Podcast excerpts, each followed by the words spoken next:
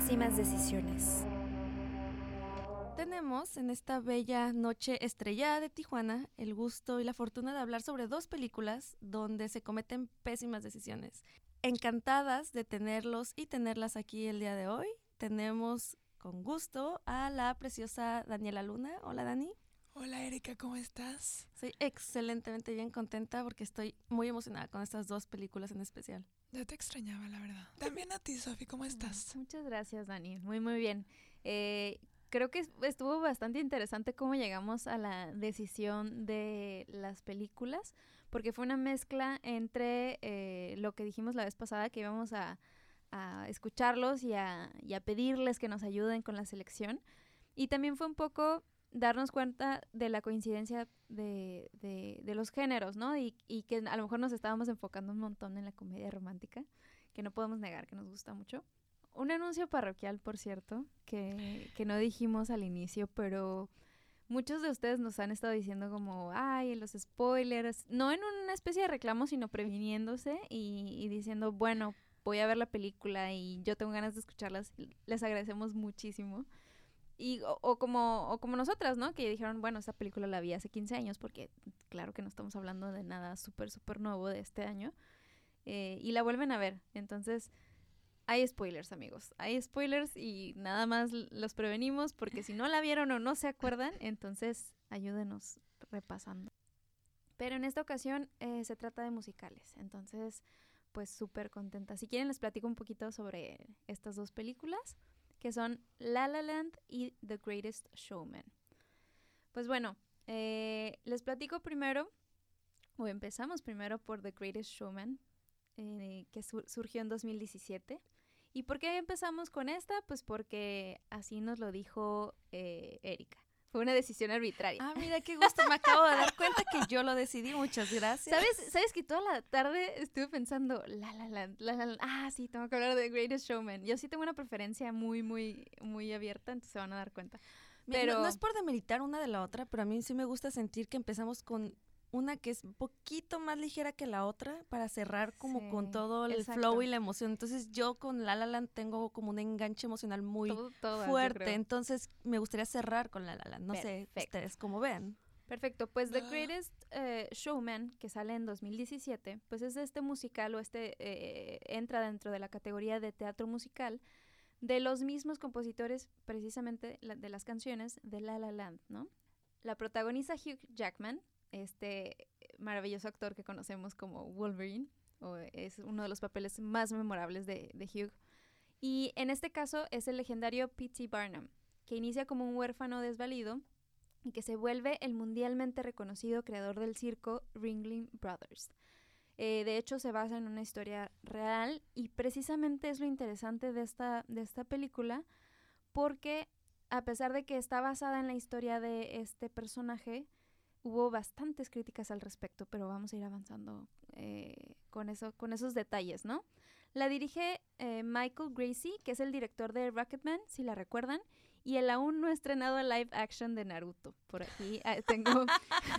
Eso sí, no me lo esperaba. Que todavía no sale, pero yo sabía que les iba a sorprender con eso.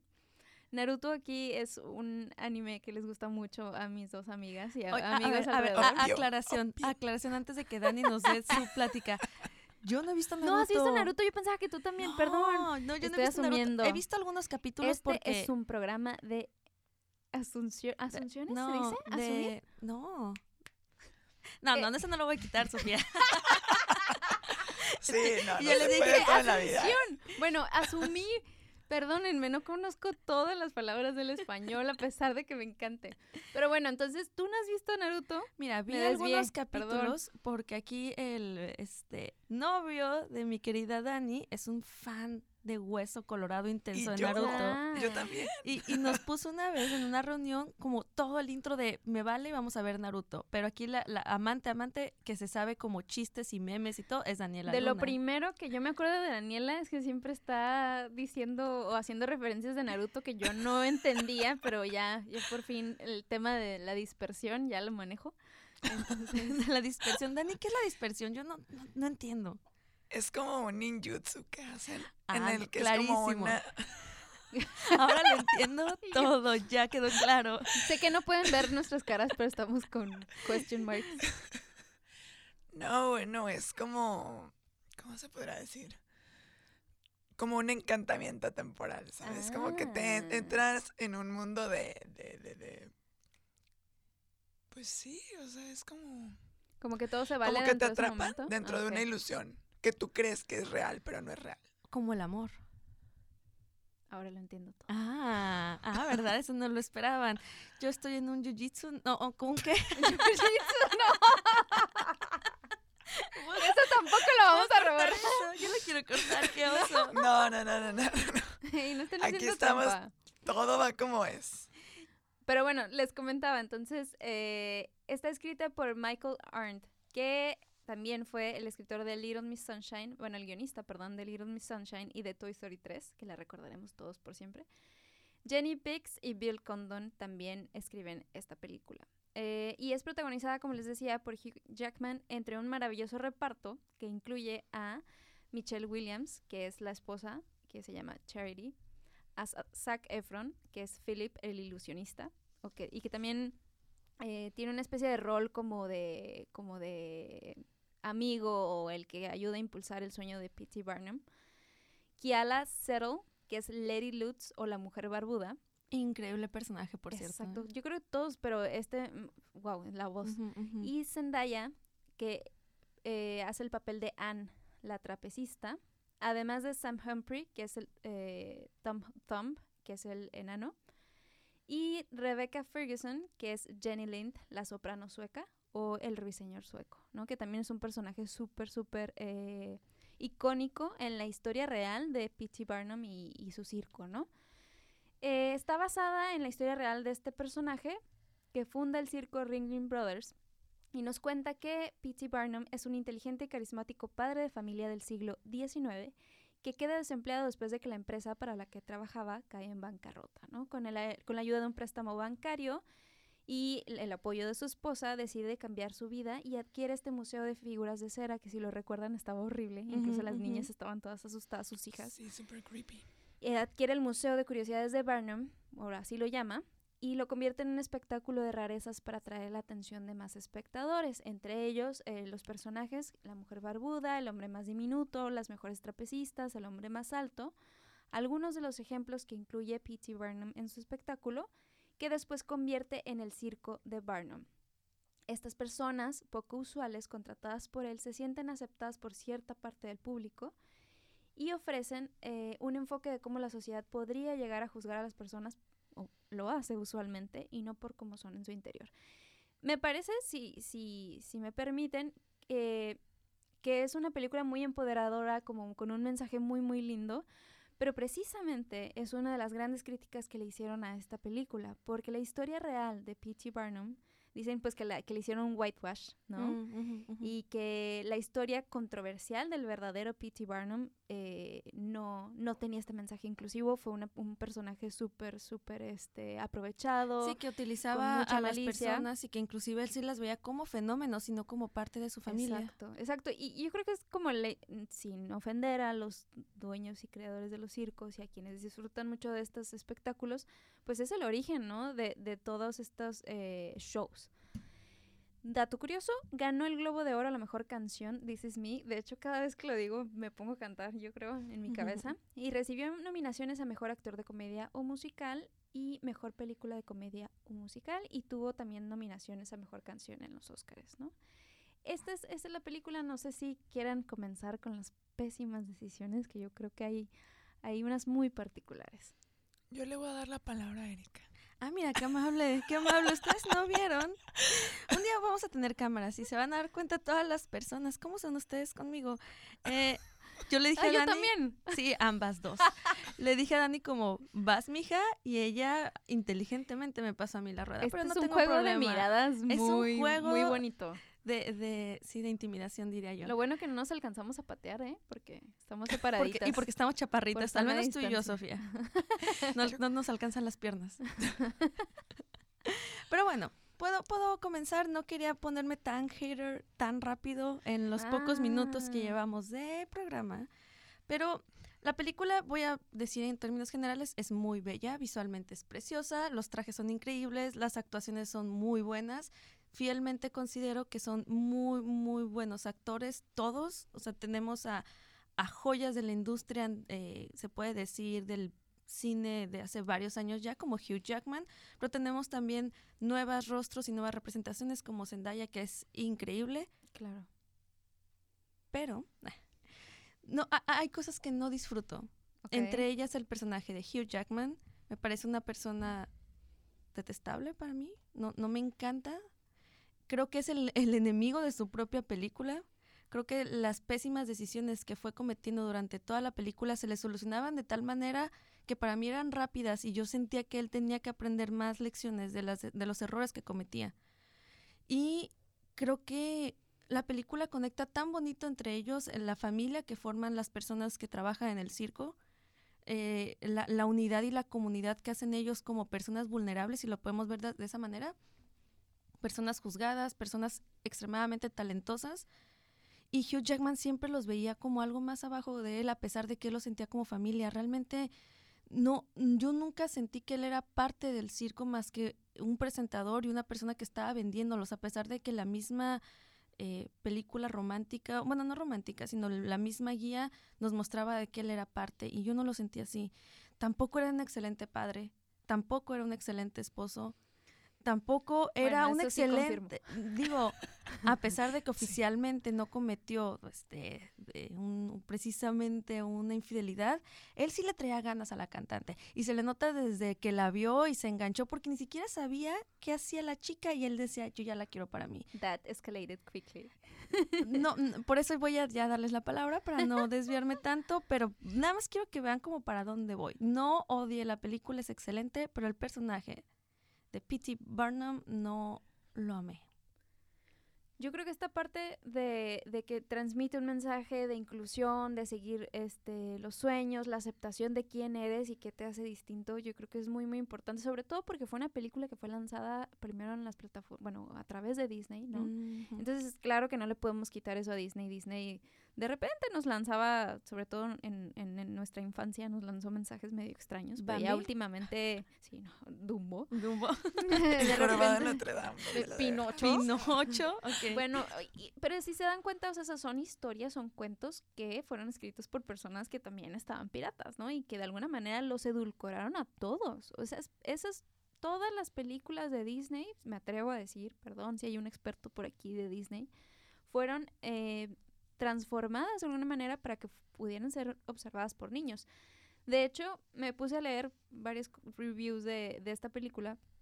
A mí me gustó mucho porque la vi como show, como las luces, como los colores y las voces que me encantan, me fascina. Creo que es una película eh, que te puede absorber de alguna manera como muy, muy sencilla y, y, mantenerte ahí como en el, como en el show, precisamente, que, que, no te das cuenta de los detalles, pero ya en un ejercicio como de reflexión y, y atender como como las características más precisas, me puse a leer cosas y decían, bueno, pues si eres papá, está bien, está cool que lo vean, porque pues te da este mensaje eh, chingón, ¿no? De que eh, hay que aceptarse. Y, creo que es la, la, batalla que todos, que todos pasamos, a pesar de que no tenemos tantas dificultades de pronto como, como estos personajes que han sido súper juzgados a lo largo de la historia. Si eres enano, si tienes más vello facial en la cara, eh, de lo que debes de tener de acuerdo a las características que nos han dicho que son los hombres y las mujeres. el color de piel, la, la, raza. La raza, sí, sí, totalmente. Entonces, me gustó mucho esta parte, me encantan las canciones, me encanta que te envuelve precisamente. Eh, pero sí, es cierto, el tema de Hugh Jackman, yo creo que precisamente reside en que el personaje real fue un personaje cabrón. Y no era esta persona linda que, que, que, tenía un sueño, o precisamente pudo haber sido así. Si se fijan, el objetivo de P.T. Bowman en la versión edulcorada de Disney es una persona que quiere hacer feliz a su esposa y, y darle lo que él creía que se merecía. Ese era su objetivo. Y ahí tengo mi detalle, pero, pero ahorita, ahorita voy, voy con él. Y, y no era tanto como un sueño de... Él tenía un sueño de sobresalir y lo logra, ¿no? Empieza como un niño que no tiene nada, que fue, que fue violentado, que, que no tenía la oportunidad alguna de salir adelante y fue una historia de éxito, pero porque era un aferrado y demás. Era un buen papá hasta donde nos muestra la historia, pero eh, sí se aprovechó de, de, estos fenómenos, ¿no? De estos freaks de la sociedad y de estos outcasts que siempre terminan siendo las personas que vemos diferentes a lo que la norma nos impone.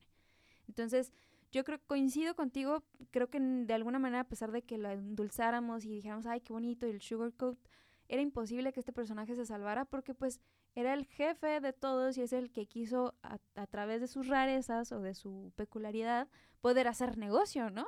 Y yo creo que ahí, pues todos los dueños de empresas siempre van a salir juzgados, de todos los dueños de los circos que utilizaron animales, pues sí, sí, sí. evidentemente van a ser los peores villanos de la historia.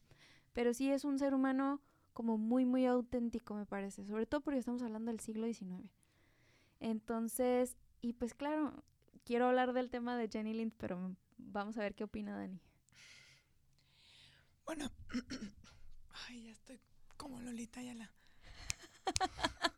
Con respecto a lo que dijiste, Sofi, yo creo que todos tenemos carencias diferentes y objetivos diferentes, ¿no? En este caso, pues él tiene la carencia de un buen futuro para, para él, para su, esposa, su familia. Y los otros tienen carencia de aceptación, de, familiaridad, de, de, afecto, o sea. Entonces, ahora sí que de alguna manera, pues cada uno se complementaba, ¿no? O sea, es como tú me estás dando esto, yo te estoy dando esto a ti. Yo quiero abordar un poquito la historia de, de, Zac Efron, que también de alguna manera, por seguir sus sueños, por pretender, por eh, aparentar ciertas cosas dentro del papel social, pues él también está viviendo de una manera equivocada. O sea, es una pésima decisión. Avergonzarte de quién eres, una. Y dos, de, de esconder, por ejemplo, lo que te hace feliz por darle el gusto a tus papás. ¿no? En este caso, él estaba enamorado de la trapecista y cuando sus padres voltean a verlo, o sea, él pues se avergüenza y suelta la morra así nada más, ¿no? A mí lo que me gusta del personaje de Zac Efron es que sí tiene una redención, tiene un sentido y una coherencia. Él es un hombre rico que hizo su fortuna, que se crió en una sociedad que no era feliz y se notaba que no era feliz, se libera, toma la decisión arriesgada de liberarse y todavía hay secuelas de esa eh, ideología que él mismo se avergüenza y quiere romper. Por eso el, papel en sí de Zack no, no me parece incoherente. El detalle, como les mencionaba, de, de P.T. Burnham, de Hugh Jackman, es que a mí no me da a entender del todo que sus acciones sean coherentes. Él decía que quería darle la mejor vida a su esposa, cuando su esposa se cansó de decirnos desde las primeras escenas que ella era feliz mientras lo tuviera él y a sus hijas, que ella sí estaba viviendo la magia, se nota que ella no tiene dinero, a pesar de haber crecido en una familia adinerada, y que ella no necesitaba más que a él. En mi criterio, él tenía una sed de reconocimiento desde que se enfrentó con el suegro y dijo, me vale, yo voy a hacer que mi suegro se trague las palabras y le voy a dar allá dinero, dinero que cree que él arrebató de eso. No estaba considerándola ni como mujer ni como persona, es, te saco de tu casa de ricos no para que seas libre, sino para yo poder darte esa riqueza que ellos te dieron. Cuando no era tan necesario. E, e, eso es lo que me, me chocaba porque cuando ya le dio esa casonona, que ni siquiera ella pedía, ni siquiera escogió el lugar, ay, ponerme medio, tampoco estuvo con ella realmente más que en el final, cuando ya perdió todo.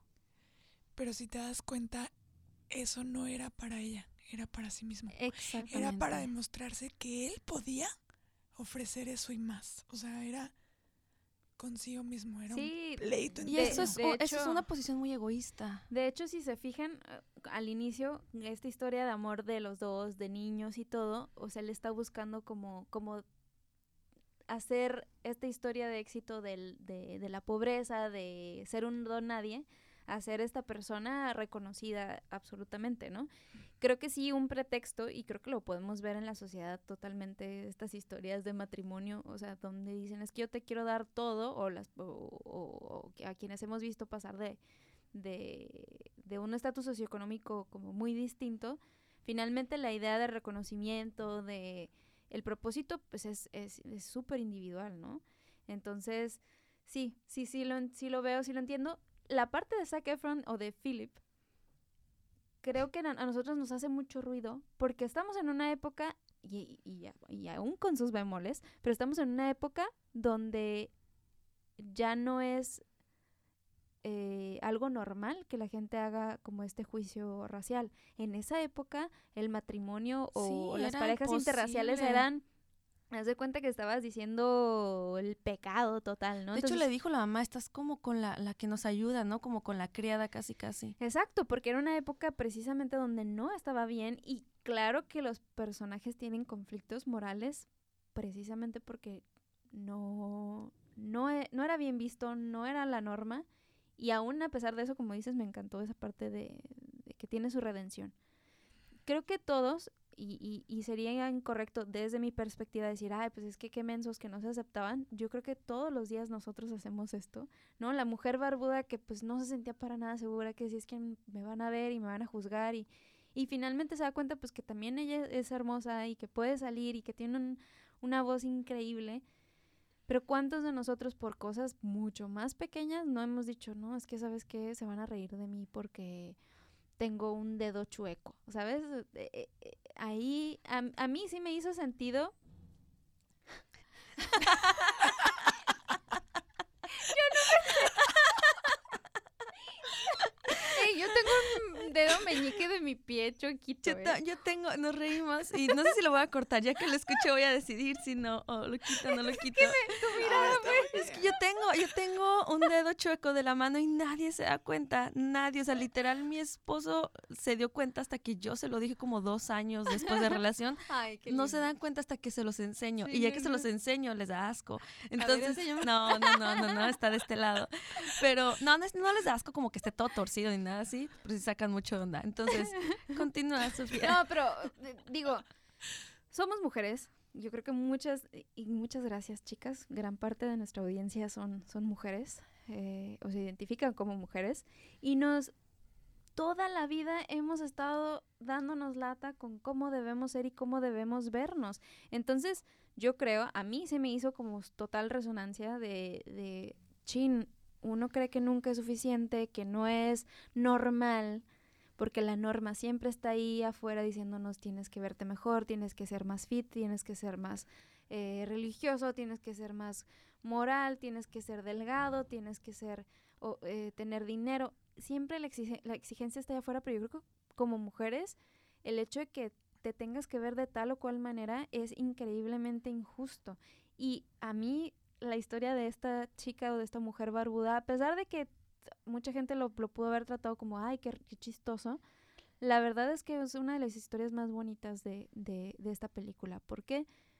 Porque, ¿por qué carajos tenemos que vernos de una manera o de otra? ¿Por qué valoramos a lo que creemos que es bonito porque la sociedad nos lo ha impuesto? Y nos da una lección importante, yo creo, a las mujeres porque somos muy duras hay una explicación, no somos nosotras, es el patriarcado, pero, pero me, me, me encantó cómo, aunque no se ahonda tanto en esto, ella se acepta y ella decide brillar por lo que es, ¿no? No me, no me pagó Disney, lo juro. Yo creo, Sophie, que el complejo existe de toda la vida en ambos sexos. Tanto en hombres como en mujeres, pero la mujer lo externa más. En la mujer es más marcado mediática socialmente y que en el hombre, pero el hombre también trae cargando ahí desde hace tiempo el, complejo. Sí, pero somos mucho más duras con nosotros y la sociedad es mucho más dura con nosotros. Ah, bueno, claro. Y ese es mi problema con la película. A mí me hubiera encantado que se hubiera centrado en estos personajes maravillosos, talentosos, diferentes porque les dieron muy poquito foco a mi criterio, le dieron más foco al protagonista que digo, tiene sentido, era Hugh Jackman y es la historia de él, pero cuando se empoderan los personajes, cuando salen cantando, cuando llegan bien felices a pisteando, a querer juntarse con los ricos, para en, su mente es como, vamos a, a, impresionarlos y a convivir con ellos, aunque sea un poco, y él los iba deteniendo, y era como, what the fuck, eh, él predicaba como con una ideología de aceptación y en cuanto se sintió rico, que eso fue la realidad, en cuanto se sintió hombre de categoría se le olvidó y empezó a marcar su diferencia, le salieron sus pequeños demonios. Y digo aquí, mm, perdón, pero no puedo evitar poner mi, mi ojo de psicóloga. Es muy marcado que Hugh Jackman tiene algo que, en psicología vemos como una herida de la humillación de la infancia. Claro, sí. Esta herida de humillación tiene como eh, características esenciales en la adultez, entre ellos siempre buscan cuidar a otras personas, siempre buscan arreglar los problemas de otras personas, no se gustan físicamente, les gustan las cosas bonitas, pero en esta herida, más que ser unas personas como dadoras, en realidad están satisfaciendo necesidades. Cuando ellos sienten que ayudan, se sienten bien con ellos mismos, no por la otra persona. Cuando ellos sienten que arreglan un problema, pueden arreglarlo aunque no le pidas que lo arregle. Entonces, creo, creo que Hugh Jackman cayó, bueno, el, personaje, perdón, de, porque Hugh Jackman es excelente, es un, es un bombón de persona, lo amo y lo adoro. Si estás escuchando esto, Hugh, te amo. El personaje de él eh, se me hace muy egoísta y toda la película tomó pésimas decisiones a mi criterio porque siempre pensó más en él que en los demás, cuando todos los demás eran excelentes personas. Ah, hay otro detalle que quiero comentar. Eh, la historia de Jenny Lind, más allá de que si sí o no y estaba enamorada de ella, este, nuestro protagonista ya muy juzgado esta tarde. Eh, la mirada que me leyendo, ¿eh? estuve leyendo. No, no, no. Yo, yo entiendo. Yo también, yo también lo veo como, como un personaje aprovechado, pero, pero entiendo el trasfondo. Entiendo esta parte bien interesante de la herida. Entonces me hizo total sentido. Jenny Lind, estuve leyendo un poquito sobre esta, este personaje, esta soprano sueca que hizo su fortuna de manera rápida y grandiosa en Estados Unidos. La manera en la que la abordan, yo creo que ella no comete pésimas decisiones, posiblemente se ve como un personaje este medio egoísta y medio como, como aprovechando su situación y que, y que de alguna manera mucha gente en las dudas que estuve revisando dicen es que cómo esta mujer hizo tanto dinero, hizo fraude o qué, porque una mujer en esa época no podía hacer dinero, vaya. Y aparte porque era una extranjera y era una europea que ya tenía fama en, en, en, Europa, pero que de repente detonó que de alguna manera este partnership que hizo con Pity, eh, iba a decir Bauman, no sé por qué. Estoy pensando pues ya. Porque se parece casi por una letra, ¿sabes? No hay problema. Este, eh, hacen como este partnership y, y, hacen shows juntos y la historia real también tiene como este, este dejo de duda de qué pasó, por qué se separaron, ¿no? Dicen que ella tranquila y amistosamente dijo adiós, en esta película nos muestran que pues es ahí por otros motivos y que hay una especie de romance, ¿no? Este... Como una tensióncita entre Hay una tensión y hay como esta necesidad de tener más, que, que, que explica totalmente el personaje, tengo, yo salí de la nada y quiero todo y tengo a esta persona que brilla, que de hecho se identificaban ambos, ¿no? Claro, claro, entonces me pareció bien interesante si tienen oportunidad de leer sobre su vida. Eh, era una mujer de 29 años que hizo eh, riqueza, eh, o sea, absoluta, creo que algo mencionaban de 10 millones de, de dólares en un año. Eh, entonces, si pueden revisarla, digo, no es una pésima decisión, pero podemos meter detallitos que nos, que nos llamaron la atención. Creo que eh, yo le encuentro el valor histórico a, a esta película, el valor eh, como teatro musical, y pues nada, me quedo con eso. Personajes oscuros, personajes lindos, pero, pero bueno. ¿Quieren que pasemos a.? No, yo quiero decir algo con respecto a esta dupla tan interesante, pero no, no, no, sé si Dani, ¿tú tenías algo en mente? No, adelante. yo ah, nada más te quería echar la bolita al principio porque sabía que traías mucho que despotricar contra la pobre película. Ya me siento mal. Es que no, no, no, no es sobre la película. La película está bien hecha. Sobre el personaje. La película, sí, por supuesto, la, la, la, composición musical es buenísima, la, la coreografía también es excepcional. Yo sí, yo sí me da como también coraje como este personaje del protagonista muestra un interés muy grande sobre la cantante, no nada más a nivel artístico, sino a nivel personal. La engancha y yo sí sentí como que le estaba enamorando hasta cierto punto indirectamente. Se nota que había como una conexión entre ellos, tal vez no se pueda del todo, pero al final cuando ella se le acerca y le dice como como más coquetonamente, no me acuerdo la frase, ¿no? Que le hice algo más coqueto y él la para en seco, se me hizo injusto, no, no, no por el tema de la infidelidad, sino cómo él dejó que esta preferencia hacia ella escalara tanto que no tomó en cuenta los sentimientos de ella. Pero es que finalmente hace lo que hizo con los demás, ¿no? Es un reclutamiento de rarezas, a pesar de que ella tenía todo, era hermosa, tenía talento, pero era también un talento que necesitaba de valoración y de aprobación. Y, y, si lo pasamos a la vida real, que una persona con una carencia tan grande se acerque a personas vulnerables y las haga sentir muy especiales al punto en el que les pueda sacar un provecho monetario y luego las deje a un lado de un día para otro, eso no está nada cool. Y si se considera de otra forma, lo hizo con Afortunadamente los, los otros personajes tienen una comunidad y entre ellos se apoyaban, pero sí le, le, recriminaban a veces como, a ver si te acuerdas de nosotros, hay gente peleándose acá afuera y tú no estás haciendo nada por cuidarnos. Hizo lo mismo que ella y la dejó con el corazón roto, o sea, tal cual la chica acabó mal. Y él en ningún momento se tocó el corazón por ella, ni siquiera volteó atrás, nada más llegó con su familia, que lo perdonara a su esposa, que también ignoró durante casi toda la película y al final acabó bien. Eh, es que... Pues es que volvemos a lo mismo, o sea, él, él en todo momento buscaba ese alimento al ego de yo puedo, o sea, yo puedo ganarme esto, yo puedo conquistar esto, yo puedo, o sea, era como esa parte de querer demostrarse a sí mismo que no había una limitante para obtener lo que él quisiera por todas las carencias que había tenido. O sea, era llenar un vacío que pues obviamente ni material ni con el amor del mundo, o sea, iba a poder llenar, porque era interno, porque él estaba herido. Y creo que todos trabajamos, ¿no? Personalmente con heridas que traemos cargando, pero él no se daba cuenta de la gente que estaba hiriendo en el camino. Eso, eso es como la, la situación que nada más quería resaltar, pues a final de cuentas todos lo perdonaron, todos se besaron, todos se volvieron a juntar, qué bonito, a todos les creo. Es Disney. Menos a él. Gracias. Creo que, que también, precisamente en este valor histórico y contextualizando, eh, esta gran empresa que se creó, que es el circo Ringling Brothers and Barnum and Bailey, era un negocio de hombres.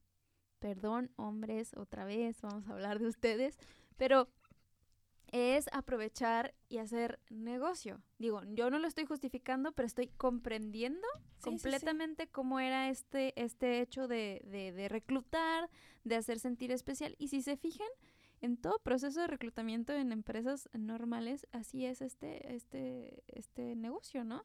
Entonces, quedémonos con el valor histórico, los hermosos outfits, las hermosas canciones y, y ahora que ahora que dijiste mm, los también como el baile, me encanta porque tengo una amiga que, que tiene un, bueno, baila en una academia y, y, creo que hicieron el show, bueno, hicieron como una especie de, de, celebración de fin de año o verano, no me acuerdo qué era, y eligieron The Greatest Showman.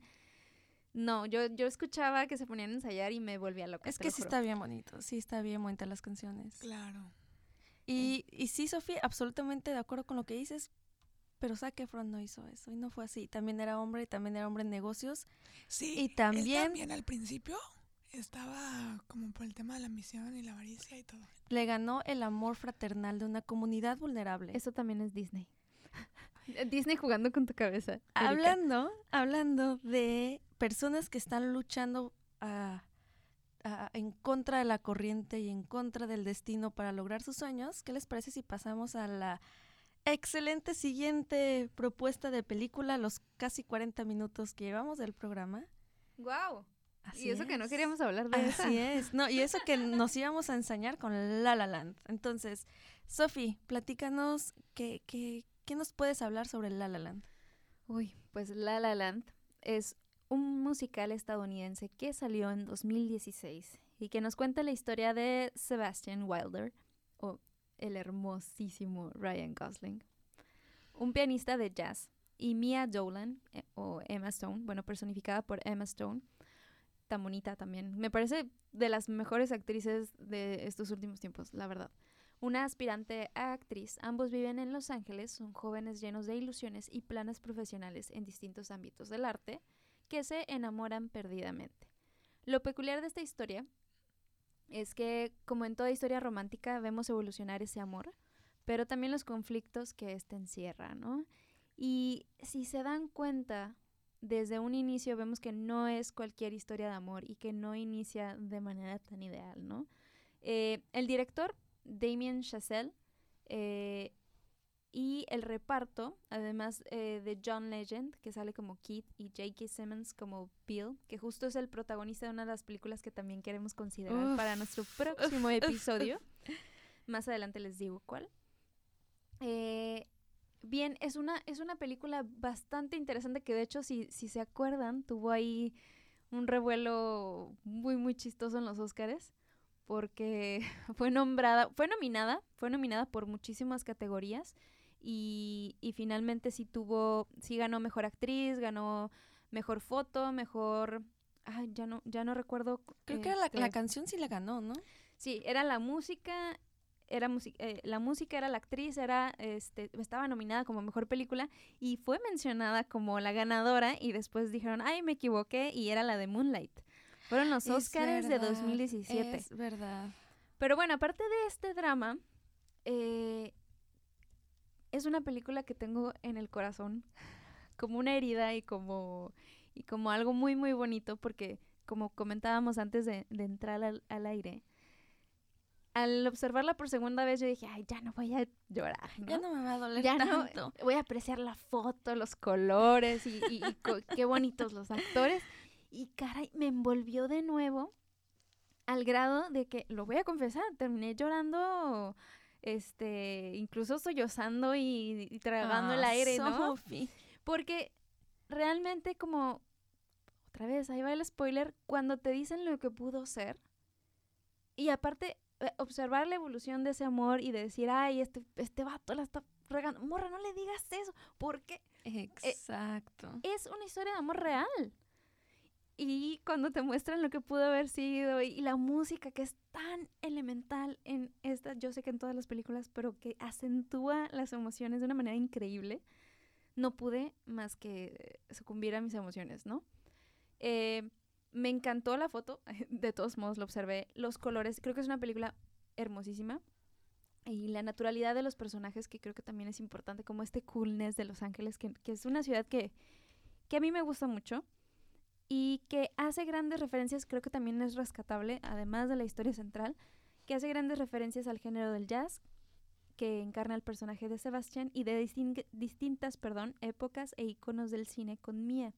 Además de esta idea bien bonita que yo sé que ustedes también van a rescatar, de la idea romántica del artista, el soñador, el outcast de nuevo, que busca sobresalir en lo creativo. Entonces, aparte de la musicalización, la foto, el guion, la historia, las actuaciones, ¿qué más podemos decir de La La Land? Ah, ok, por, déjame ver por dónde empiezo. Yo cuando la vi, me acuerdo que fui de las últimas de mi bolita de amigos que la había visto, entonces todos la tenían como súper hypeada y me decían, es que es la mejor película. Cuando yo la vi, me acuerdo que no me había gustado tanto, o sea, sí la había visto como increíble, pero dije, ah, está más sencilla de lo que pensé hace años que salió esta vez que la vi anoche, precisamente me encantó, la amé, la disfruté, le lloré y creo que sí se pasaron de lanza los guionistas, los productores, eh, en general el equipo de producción de la película, cuando nos muestran ese que hubiera pasado, porque era como, ya nos duele, ¿ok? Ya sabemos que no van a quedar juntos, ya sabemos que van a estar separados, ¿para qué nos, nos muestras cómo hubiera sido? Sí, sí. Lo que más me gusta de la película es que la música hace que te adentres. Tú eres, nosotros somos un personaje. Estamos con Emma recorriendo su departamento, estamos con los dos chicos eh, romanceando en, en la banquita. Y la música, que es lo que se me hace más brillante, es que nos cuenta cosas que no se pueden contar con palabras, con guiones, con miradas. La música te está hablando de situaciones que en cuanto termina la canción tú ya sabes qué sienten ellos. Eso, mis respetos. Pero anoche yo descubrí algo que no había visto. Me, me impactó. Si ustedes podrían nombrar a un villano o quién fue el malo de la película, ¿quién, sería? Porque yo encontré a algo, pero, pero, pero quiero ver si ustedes tienen una idea si preguntas que fue como 500 Days of Summer, yo sí odié a Summer y creo que ella era la villana y probablemente cuando la vuelva a ver va a ser diferente, pero en este caso no vi ningún villano, ningún antagonista. Creo que ambos personajes fueron tan reales y tan humanos y tan tontos y caóticos que realmente no pude encontrar un antagonista y a los dos los entendí, a pesar de que uno era más mamón que otro, que otra era muy exagerada con sus frustraciones. Todos, todos en algún momento hemos sido así. Entonces, pero es que aparte es bien difícil encontrar hoy en día el equilibrio entre el éxito personal, laboral y el amor. O sea, Ah, ¿verdad? Es, sí, es sí, clave bien eso. difícil. Y ah, vo- voy más para allá, eh, Dani. No es un. Yo, yo siento, o sea, esto ya es una visión muy, muy personal, que no hay un personaje que sea el villano, sino creo que Los Ángeles, tal cual la ciudad de Los Ángeles, fue el antagonista de los personajes. Y, hasta, y yo no había captado que La La Land también está representado como LA y me, me voló la cabeza. Vi que sí le daban un protagonismo a Los Ángeles. Te enseñan la esencia, los paisajes, la belleza, la crueldad, la ciudad, tal cual. Sí, los Y la protagonistas, industria. la industria, exactamente eso. Sabíamos que los protagonistas eran sumamente talentosos. Ella era muy talentosa como actriz, él era muy talentoso como músico. Lo que hizo que ambos no pudieran seguir sus sueños tal cual juntos, porque lo hicieron por separado, ¿no? Pero juntos es la presión social que ejercía en sí Los Ángeles, que no te no eres suficientemente bueno para la ciudad al principio. Ella fue a castings y la trataban como lo peor de lo peor, o sea, hasta no como una mala actriz, la trataban como si ni siquiera fuera persona. Él no le daban, eh, no daban un peso por su talento, por sus ideas, por sus sueños, y eso hizo que ambos se frustraran en sus áreas, al grado que tomaron pésimas decisiones, que por ahí empiezo con Ryan Gosling, ese sí que le dijo a John Legend de me aviento a hacer música eh, pop, eh, comercial, aunque no sea lo mío. Estaba cool. Estaba cool y no era mala, pero, Pero no él- era lo que él quería. Y, y que aparte él al principio era, era su speech, o sea, Él era, dijo, sí, yo no voy a salir de lo clásico, yo quiero darle con es lo mío. lo tradicional, lo clásico, el jazz como tal a la gente, o sea, y de repente pues Pero ¿por qué se, se, vendió? prostituyó. o ¿Por sea, qué se vendió? Porque él pensaba, Uy, no. e- ese es el punto, se No. prostituyó porque él sentía esa exigencia de resaltar en Los Ángeles, en esta ciudad donde es la ciudad de las estrellas, como dice la canción principal, que si no brillas lo suficientemente fuerte no te ves en comparación a otras. Eso es lo que me explotó la cabeza en un punto. Ahí Para es los que no están viendo, o sea, de verdad, Sofi, parece Hoy Express, parece Hoy Express. Perdón, Voy a disentir. a ver, Sofía, te escucho, te escucho. Los Ángeles es una ciudad que he disfrutado muchísimo de manera cultural, gastronómica, histórica, la vibra, la música, todo. He ido cuatro o cinco veces en mi vida y, y las he disfrutado bastante en, en contextos muy, muy distintos. Pienso volver, por favor, ya abran la línea. Por favor, Biden. Pero aparte que estaba pensando eso como, como a la ciudad, como, como la antagonista, sí, sí, sí creo que es cierto. Pero más que nada por el ámbito en, la- en el que estos dos personajes se desarrollaban. Hollywood, por no poner Eh, tal cual. Exacto, otra vez eran víctimas de la industria como en, en esta otra película que analizábamos de- en The Greatest Showman, ¿no? En la construcción de un negocio siempre va a haber sentimientos heridos. Pero yo sí voy a disentir con ustedes con el tema de que se prostituyó o que se fue infiel, porque de alguna manera ese es el pleito que tiene Mía con él y que le dice es que tú te fallaste. Y él le dice, mira, pues, o sea, y quieres llamar la atención y dice, y ahí es cuando le avienta uno de La los frase. diálogos. Mira quién lo dice, ¿no? O sea, tú siendo actriz. Yo creo que una gran presión, sobre todo cuando, cuando estás en el plano creativo, es que cualquier cosa que no se parezca al canon, como él pensaba, y que era como clásico y el canon y el jazz el, eh, es puro, todo lo que se aleje de eso es venderte y es traicionarte y yo creo que es, es bien difícil pensar de esa manera. Porque también recuerdo uno de los diálogos que tiene con, con Keith o con John Legend, que por cierto canta hermoso Ah, y por me supuesto, parece sí, encantador. Sí, sí, sí, eso, Eso no se se discute. Eso no se juzga. Eh, eh, yo creo que si voy a un, Lo que se ve no se pregunta. a un concierto que de se él, oye. A lo que se oye, sí, en este caso. si volvemos a los conciertos también algún día y los llego a escuchar, me va a envolver totalmente. Eh, y él le dice, ¿no? El jazz surge precisamente de innovar y de, y de darse Para que se mantenga oportunidad de vivo. experimentar. Y tú lo que estás haciendo es clavarte con lo que ya fue. Uy, a mí, es, eso no lo había notado, esa relación como que no me, me había valido gorro, me había centrado en la historia de amor. también. Ahora noté como estas diferentes, este, como facetas o, o- o- o historias pequeñas dentro de la gran historia. Pero yo no creo, yo no creo que se prostituyó, yo no creo. De hecho, ¿cuántas veces en la vida no hemos hecho esto? Decir, sabes que esta es una gran oportunidad, a lo mejor no voy a ser la periodista o la escritora que, yo a los 15 años prometí que iba a ser, pero voy a ser una persona que cree historias diferentes a partir de, no sé, digo, terminé trabajando en, en, política, ¿no? Y, y, y, si yo le preguntara a la, a la Sofía de 15 años, probablemente me diría, oye, ¿qué onda? Los, los políticos no tienen corazón, ¿no? Hay una cita muy bonita que me gusta de eso. Eh, pero creo que conforme vas evolucionando y entendiendo al capitalismo, que desafortunadamente es en el sistema en el que vivimos, no cedes ante esto, pero también tratas de caray no darte tanta lata, ¿no? Negociar es la palabra, yo creo. Y de no vivir frustrado, que yo creo que el antagonista, ahora que dices que Los Ángeles, estoy, estoy de acuerdo en, en, en cierta parte, pero el enemigo fue la frustración. Fue no saber manejar la frustración y los dos personajes tenían demasiado ego demasiado. De otra manera no se pudieran haber llamado la atención, honestamente. De hecho, sí. De hecho, pues sí. lo que te choca, te checa. Eh, pero esta frustración y este yo quiero lograr las cosas, me, me, pareció una muy buena decisión a pesar de que me dolió. Decir, ay, él le, le, ayuda, ¿no? Se pelean, ya no están juntos, lo que sea. Pero él dice, ¿sabes qué? Tú quieres esta audición, tú tienes que conseguirla y te vas a ir en cualquier otra película romántica, edulcorada, nos hubieran dicho, no, no, me voy. nos lo muestra de alguna manera en esta otra versión que, que, lloré y berrié. Pero creo que es la magia precisamente de la, de la La Land, ¿no? Que, ok, muchas veces en la vida no vas a seguir a la persona, no vas a seguir este, tus aspiraciones personales, porque vas a seguir las profesionales.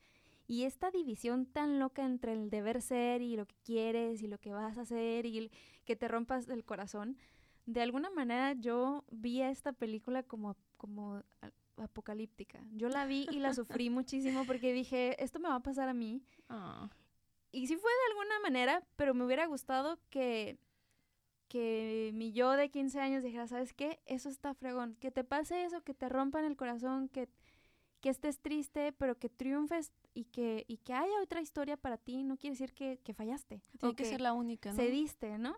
Y si ella se hubiera quedado con él y hubiera sido feliz siendo barista, tampoco significa que, que todo estuvo tan mal, ¿no? Entonces, esto, este rollo de ver las cosas tan blanco y negro, últimamente a mí me causa mucho conflicto.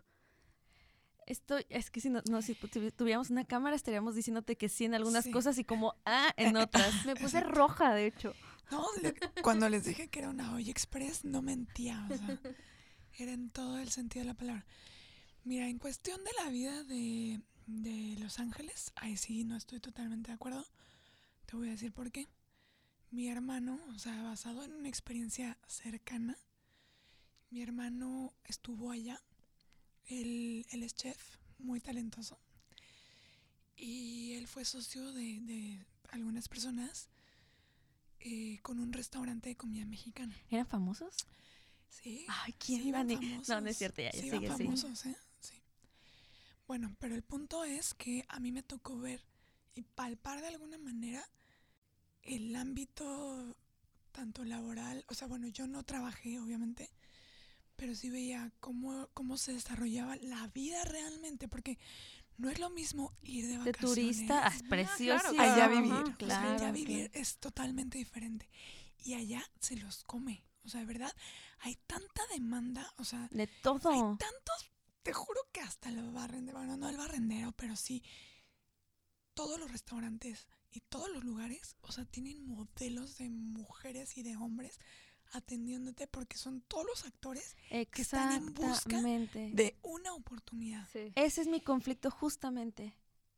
Eh, eh, cuando dije Los Ángeles, más que la ciudad, yo también amo todo lo relacionado a, a ese feeling californiano este, ley precioso, pero yo me refería precisamente a la industria, a la competitividad. Y por eso hasta la canción de City of Stars me, me llegó porque dije, sí, cierto, es una ciudad llena de estrellas, de gente que quiere brillar, pero como hay tantas, te termina deslumbrando.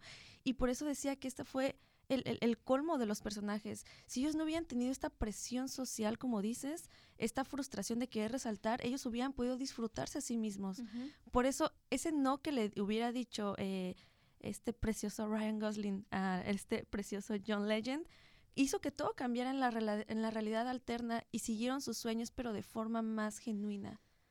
yo creo que sí lo podemos trasladar a la vida cotidiana. A lo mejor no, nosotras no somos actrices o no somos eh, eh, músicos de jazz, pero ¿Cómo sabes, Sofía? Bueno, no, a lo mejor tal vez dije, a, lo mejor tengo un vecino que, que, toca saxofón, ¿eh? luego les cuento. Ay, súper sexy el saxofón. Pero tal vez no en el mismo ámbito y en el, en el tema creativo sí es como muy particular la discusión.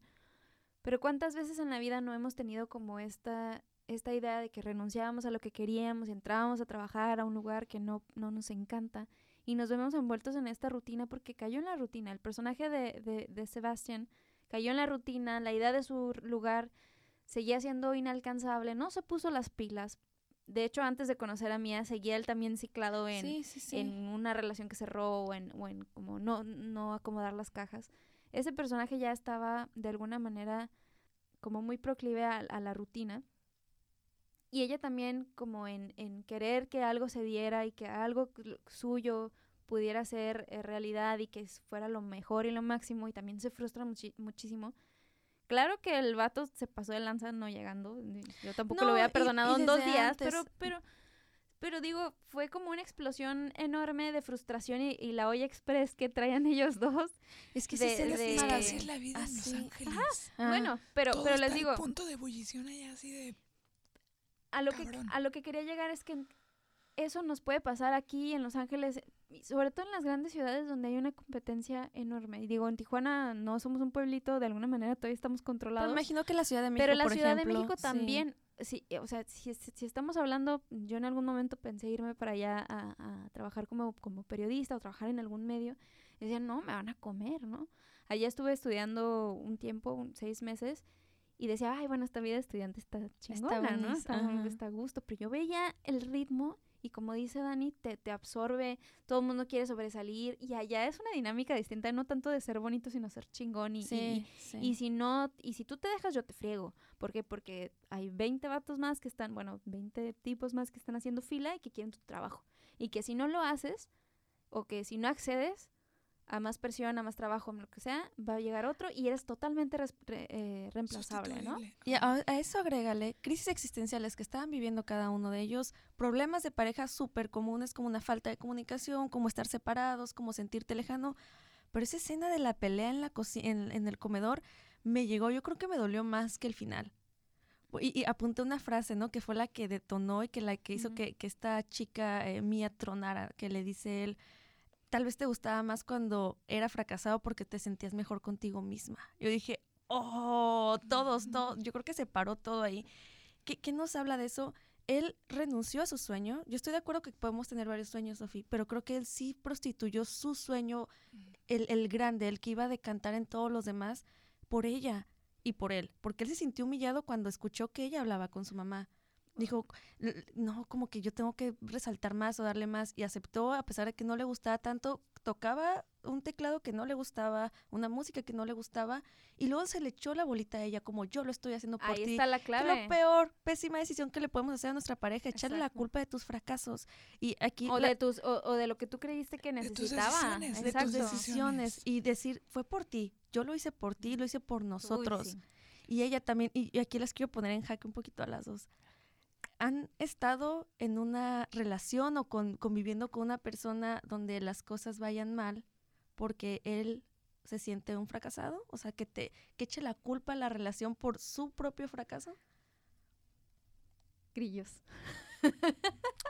Este, dice mamá que ahorita no, gracias.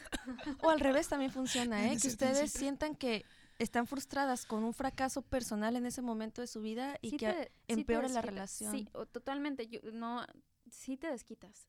Este, se desquitan contigo y tú te desquitas. Porque, bueno, no vamos a hablar de la gente aquí, pero... Digo, si conocen también a la amiga de una amiga, puede ser... La amiga de un amigo me dijo, no, sí, mira, eh, es, es esto, es cuando otra persona está frustrada por las cosas que no le salieron bien o por las aspiraciones que tenía, por lo que quería hacer y que no, y, de alguna manera siente que tú eh, estabas esperando algo de, ellos, puede pasar incluso hasta con nuestros mismos papás. Sí, claro. ¿no? Eh, que querían ser algo, que querían a lo mejor eh, dedicarse a ser, yo qué sé, pintor, pero pues ching, tengo dos hijos y, y, tengo que mantenerlos. Y, lo que creo que ellos esperan de mí es que yo los, les provea y que me deje de tonterías, porque finalmente en este mundo capitalista y en este mundo de comprar, comprar, comprar y abastecer, creemos que lo creativo, que el arte, que todas estas formas, y yo lo he pensado también y lo acepto, también cambié un poco de cómo era más chiquita, eh, creemos que es una pérdida de tiempo y nos frustramos, ¿no? Yo, yo pude haber eh, impactado mi, mi, mi, frustración, de decir, ¿sabes qué? No fui la periodista y la escritora que yo quería. Y, y me pasó justo en un tiempo donde tenía trabajos donde constantemente estaba teniendo conflicto y me desquité. Y, y, no me desquité como siendo mal, mal, mala onda y grosera, sino llorándole tanto a esta persona diciéndole es que por qué me está pasando esto a mí, por qué todo está mal, por qué, no, o sea, no me hallo, ¿no? Y esta persona finalmente también se cansó de, de escucharme así. Estuvo ahí, me ayudó, dijo, mira, hazle por aquí, hazle por allá, pero también toda esta frustración volcada en una sola persona para que, porque no solamente quieres que te escuchen, quieres que te den la solución a veces, ¿no? Eh, Totalmente. Hizo que yo siguiera tomando decisiones, no tomé decisiones por él, pero de alguna manera sí, evaluando ya mi vida tiempo después, creo que sí tomé algunos caminos o me enfoqué en un camino porque, porque yo creía que él tenía una idea sobre cómo tenía que ser yo.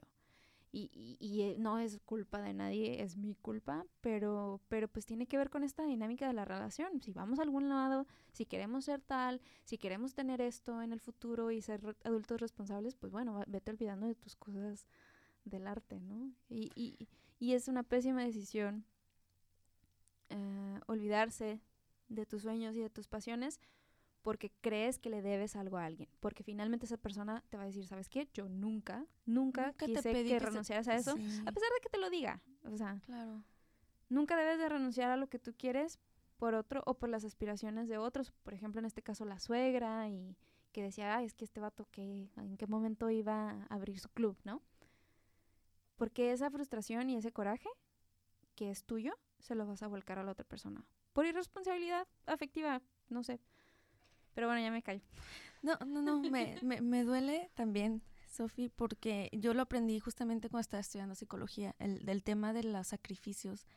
Tú nunca, nunca nos deberíamos sacrificar por nadie, ni por nuestra mamá, papá, hijo, hermano, novio, pareja, por nadie, porque siempre que nos sacrificamos queremos luego cobrárnoslas de alguna manera inconsciente yo dejé mi carrera por los hijos, yo este no, no acepté, no acepté la maestría por estar contigo, yo dejé ese trabajo que me gustaba y que no ganaba tanto por nosotros, etcétera, ¿no? Cuando tú haces un sacrificio por otra persona, pasa el tiempo y te, lo, te la quieres cobrar. Es como, ahora tú también hazlo por mí. Y aquí, de alguna manera, también ellos proyectaron sus frustraciones uno con el otro ella se sentía una fracasada, él se sentía un fracasado y echándose la culpa al otro también era como una forma de no querer afrontar su fracaso y buscar algo más. Me gustó cuando él la fue a buscar y le dijo, me vale que chilles, deja, me gustó cuando dijo, pareces un bebé, deja llorar como un bebé mañana paso por ti y te llevo la audición.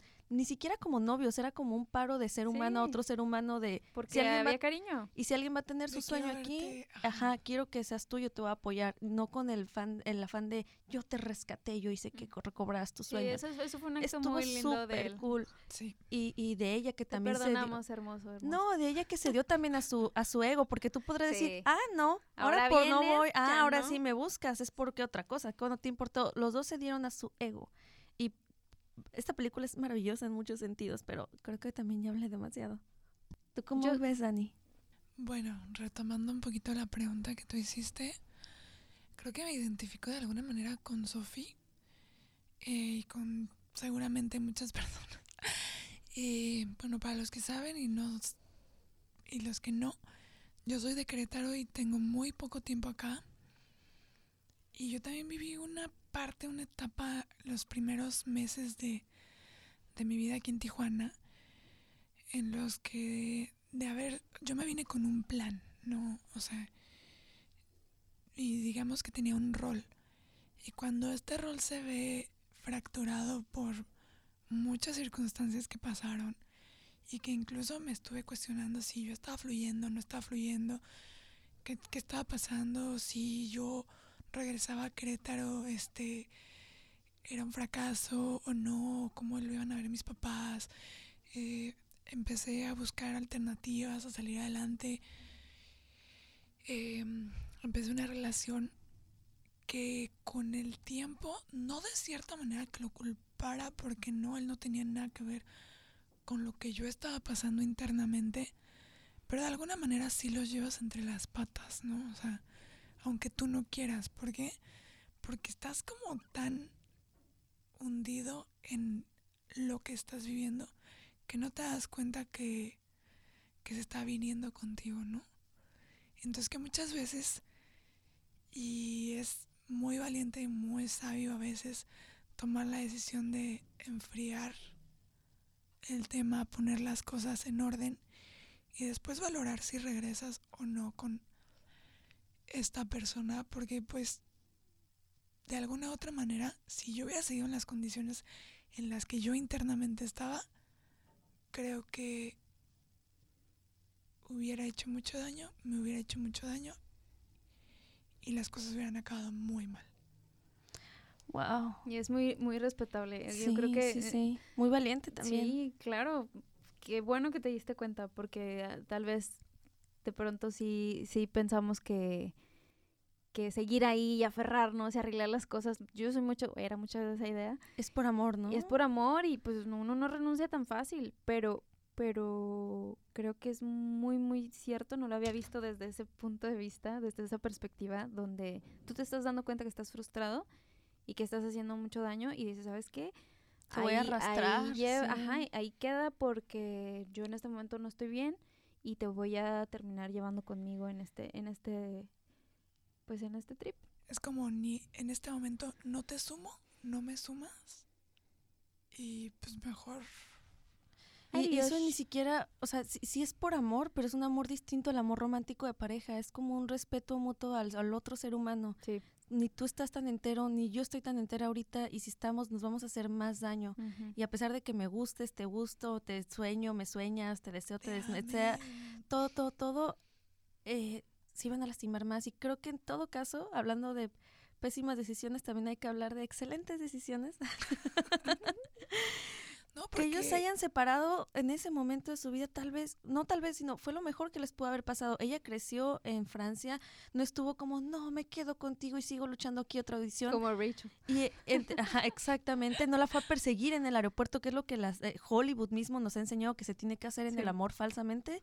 Y él, a final de cuentas, no nos cuentan cómo fue, pero abrió su lugar, su sueño, con música, con éxito, con el nombre, con todo. Sí, sí si se dan cuenta cuando hacen esta versión de cómo hubiera sido, lo cambian desde el inicio. O sea, no fue como que, ay, al final se arregló. No, no, desde, desde que chocan. Sí, no, ya la frustración la manejo diferente, si te acompaño, si llego a tu obra. Exactamente. Pero en un mundo ideal. Y eso no, no, no, no pasa así, siempre. No es así. Entonces, qué bueno que se separaron. Me duele, me duele La La Land, pero al final de cuentas, ambos en una realidad no romántica también estaban bien. Ella tenía su carrera, era famosa, tenía su familia, se llevaba bien al parecer con este hombre con el que estaba y él era feliz también como músico. Fue más bien como la nostalgia de vernos a los ojos y de lo que pudo haber sido. Yo, yo solo quiero que recuerden esa escena y esa mirada. Ay, es que está... y el azul y la sonrisa que derrite de la media sonrisa de Ryan Gosling y los ojos gigantes de Emma.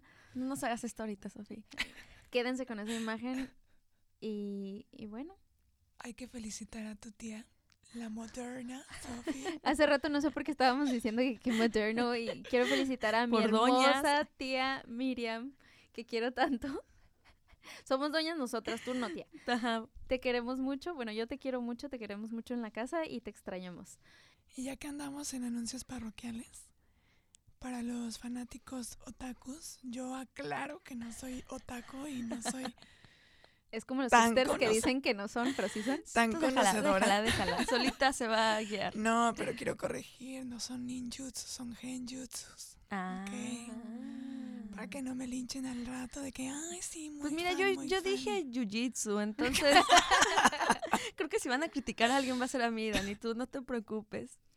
Eh, aprovecho este momento para recordarles que nos sigan en las redes sociales, por favor, a arroba pésimas decisiones en Instagram y en Facebook. Y si quieren seguirnos también a nosotras. En, a mí me pueden seguir como eri.guerra en Instagram. Estamos creciendo bien en Instagram, me, me, emociona mucho. Ya nos dejan comments, ya nos dejan palabras, etcétera, todo bien bonito.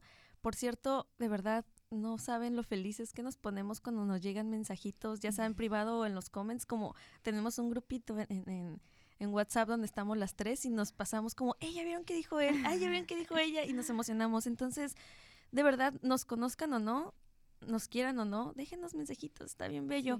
En Facebook apenas estamos eh, acomodándonos, no tenemos muchas publicaciones, tenemos que echarle un poquito más de ganas, pero nos ayudaría mucho si también nos siguen por ahí. Y si nos quieren compartir alguna pésima decisión, nosotras encantadas. Bien, a mí me pueden seguir como arroba sofía.angdi en Instagram. Y yo como Daniela con doble L guion bajo car con K. Gracias por la recomendación. ¿Quién nos, nos dijo que viéramos La La Land? Sofía, te ah, dijeron? La, la, la, La Land me mandaron mensajito a mí, a mi... Sí. A mi, Lalo, no dije Lalo Land. Lalo Land. Eh, fíjate que me mandaron mensaje a mí, a, mi Instagram, pero precisamente porque compartí las historias. Y fue Carito, Caro, es Carolina García. Carolina García, gracias, te amamos. Ahora vos tienes la, la, primera estrellita de la recomendación. No, no habíamos aceptado recomendaciones de otras personas y tú fuiste la primera. De hecho, le dije que la íbamos a considerar, no pensé que tan rápido, así que Caro, tienes un poder de convencimiento muy En un segundo dijo Sofi, alguien dijo La La Land y las vamos tres dijimos, sí, dale. eh, muchísimas gracias a todos. ¿Es momento de hacer anuncio de las siguientes o nos esperamos? No, yo digo que sí. ¿Qué onda? ¿Decimos o no? ¿Nos vemos buenas o no tanto? Yo siempre me veo buena, yo no sé tú, Bueno, ya abrimos, abrimos a, petición de que nos, nos recomendaran eh, y a partir de que estábamos platicando que eran musicales y que sí, que la música y no, y de, y de quienes salían en, las películas, nos acordamos por J.K. Simmons. Excelente también. Decidimos que vamos a hablar de Whiplash y de Black Swan. Dos películas donde involucramos a la música y al arte, eh, las formas del arte, pero de una manera un poquito más oscura. Desde la obsesión. Vamos a hacer darks. Vamos a ponernos bien dark. La obsesión con el arte. En este caso vemos a personas struggling, o sea, luchando por un espacio, luchando por sobresalir, luchando por un sueño. Por, un sueño. Televisa. Gracias Televisa por patrocinar este episodio. Pero en este caso es como el lado contrario, el lado oscuro, o bueno, puede ser parte del crecimiento y del desarrollo, pero, pero son dos películas súper interesantes que queremos que vean para que ya estén preparados para nuestro siguiente episodio. Gracias por escucharnos. Y de verdad, de verdad, de verdad nos encantaría también pues leer sus decisiones. ¿Qué opinan ustedes de esto que, que platicamos? ¿Están de acuerdo? ¿Están en desacuerdo? ¿Aman eh, The Greatest Showman? ¿La odian como yo? No, no la película, perdón. Ya me, arrepiento de lo que digo. Platíquenos, eh, seguimos eh, súper al pendientes de ustedes, vean las películas y muchas gracias por escucharnos. Nos vemos la siguiente semana.